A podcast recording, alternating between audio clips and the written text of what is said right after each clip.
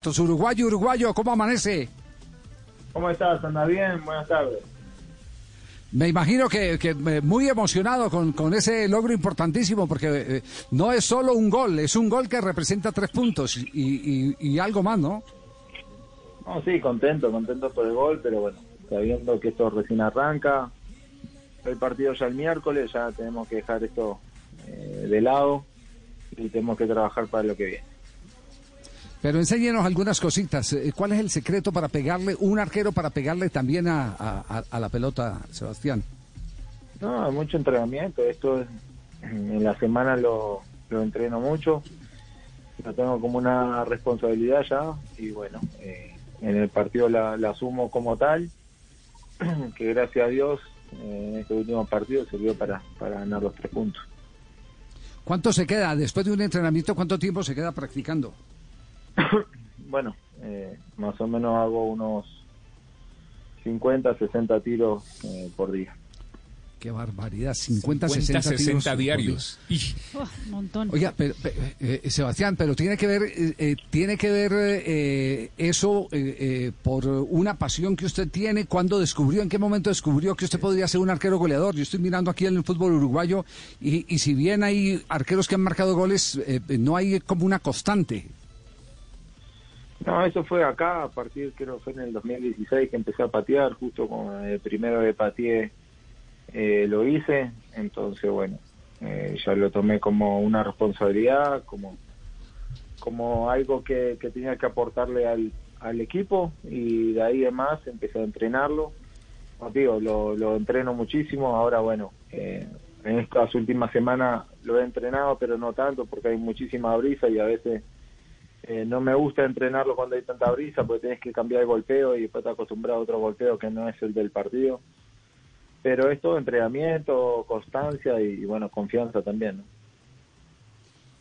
Sebastián, usted ya respondió, ya pudo responder al uh, comentario de René Guita en las redes sociales que estaba en el partido y puso qué golazo Sebastián Viera que tuvo más de 400 retweets y 3100 bueno. likes.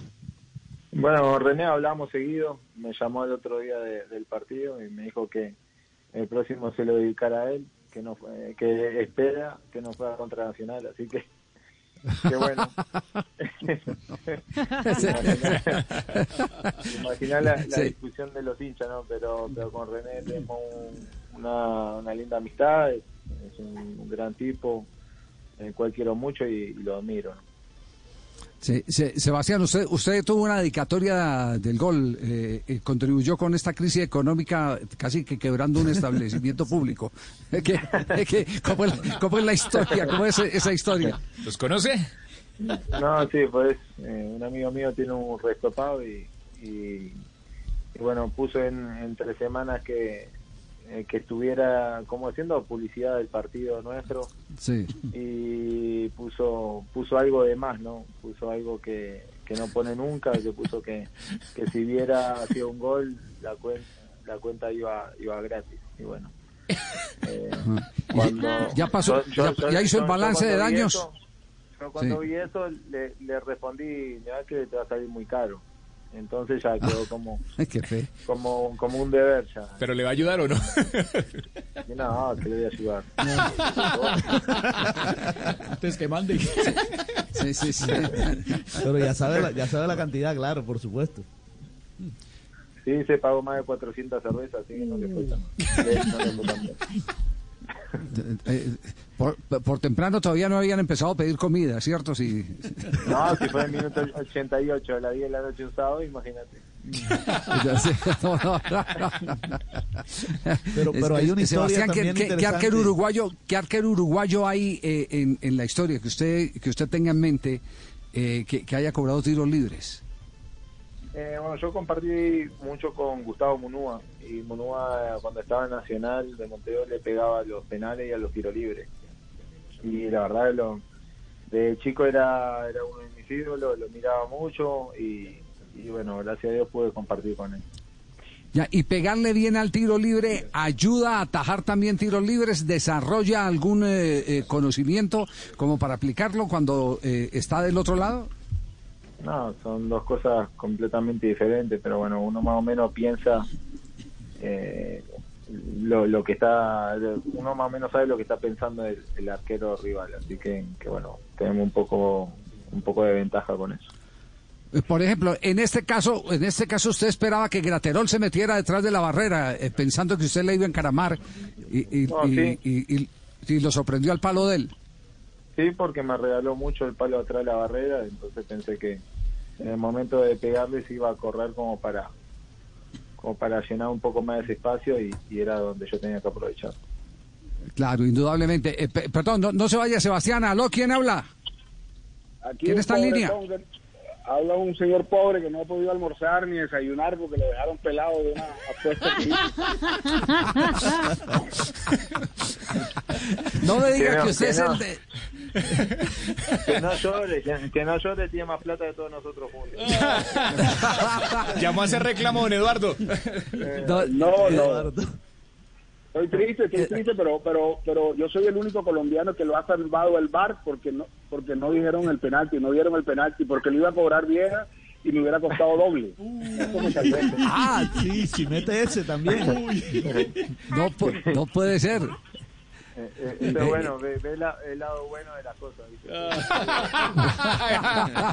Ve el vaso medio lleno. Eduardo, Eduardo, ¿cómo, cómo, ¿cómo nació la amistad entre ustedes dos? ¿Cómo, ¿Cómo es esa relación que los lleva a ese pulso, a ese reto que hoy estamos disfrutando nosotros también?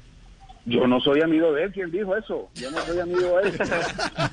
Se acabó la amistad el sábado. Yo no soy amigo de él. Para Él es el ídolo, el ídolo barranquillero, el mejor arquero de este país eh, que, que ha llegado a sus tierras y, y me tocó la suerte de compartir con él algunos momentos, pero yo no volveré a ser amigo de él. Jamás. Que, se, que se olvide. Yo no, no, no, no. No vuelvo a apostar. Cada vez que apuesto pierde. He apostado dos veces y siempre tengo- Es que ya tuvieron un reto de penales entre los dos. Esta es la segunda apuesta. Escúchame, yo lo tengo como un amigo porque to- toda persona que aporta a mi familia es amiga mía. Entonces, como Eduardo siempre aporta a mi familia, es amigo mío. Bueno, eh, Sebastián, una confesión. ¿Cuántos amigos mandó al escondido de Eduardo eh, para que le montaran la gotera? No, yo le dije a mi amigo, pero mi amigo justo estaban ocupados y no pudieron ir. pues, si no, hubiera sido No. Sebastián, gra- gracias. Sabemos que el tiempo es precioso, eh, que usted sale ya porque tiene otros compromisos. Le agradecemos mucho. Eh, solo, Eduardo, que sea usted el que lo despida, el, el que dígale, dígale lo que su corazón en este momento siente. Bueno, rea- una alegría muy grande porque porque ayudó a los a los, a los hinchas del Junior. Él, él, él hizo la apuesta pensando en sus hinchas, en sus fans y, y logró darles ese, ese placer. Y en mi corazón siento una pobreza y de madre.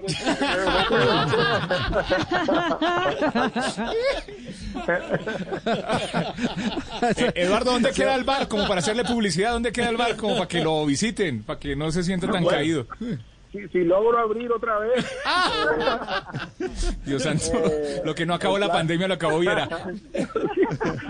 en un centro comercial Plaza del Parque en Barranquilla, en la calle 90. y- Muy- Ya, ya ni sé en qué calle. Dios santo. Sebastián, Sebastián, muchas gracias. Sea usted el que despida, eh, eh, lee las condolencias nuevamente a Eduardo. un abrazo, un abrazo, Eduardo. Y casa siempre está abierta para venir a almorzar o, o ir a cenar. Para que no se queje. Chao, Sebastián. Muy amable, Eduardo, muy amable. Gracias. Saludos, saludos, hermano.